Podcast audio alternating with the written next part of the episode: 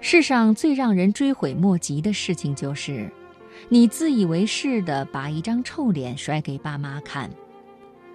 大北经常在办公室里发牢骚，说他老妈自从学会用微信以后，就变得特别烦人，一天到晚不是在家人群里传谣言，就是在朋友圈里发养生文。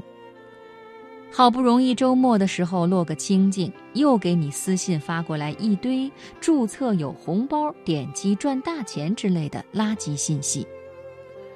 他和老妈说了好几次不要相信这些东西，结果他上一秒刚说完，他老妈下一秒就跑到群里发了一条：“抽烟以后千万别吃这种水果，中毒啊！赶紧转给你的家人朋友看。”因为这些事情，大北没少和他老妈吵架。很多同事都劝他看开点儿，别把事情想得太严重。老爸老妈们虽然转发那些信息，但实际上对他们子女和自己的生活并没有造成什么实质性的影响。不要总和他们过不去。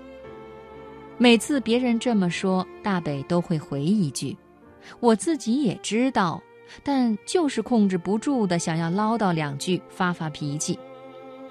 类似的情况还有很多。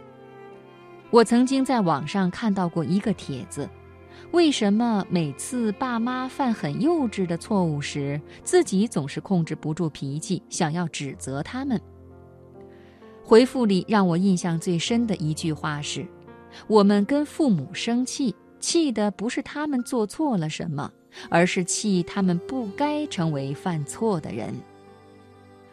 以前他们告诉你不要和陌生人说话，结果他们现在对街边推销保险的人比对你还要亲。以前他们告诉你没事儿不要乱花钱，结果现在超市一打折，他们第一个冲锋陷阵，也不管以后用不用得着，大包小包的就往家里拎。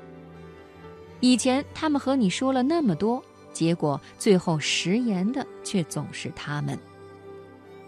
你之所以不快，就是因为你从他们身上发现了太多不完美，而且你还不太愿意承认他们的不完美，结果就导致了很多本来可以避免的缺憾和矛盾。两三年前，我妈突然迷上了旗袍，每个星期都要逛一次街。每次回家都要拎一两件回来，而且每件旗袍的颜色都逃不开红、绿、紫这三个主打色，非常辣眼睛。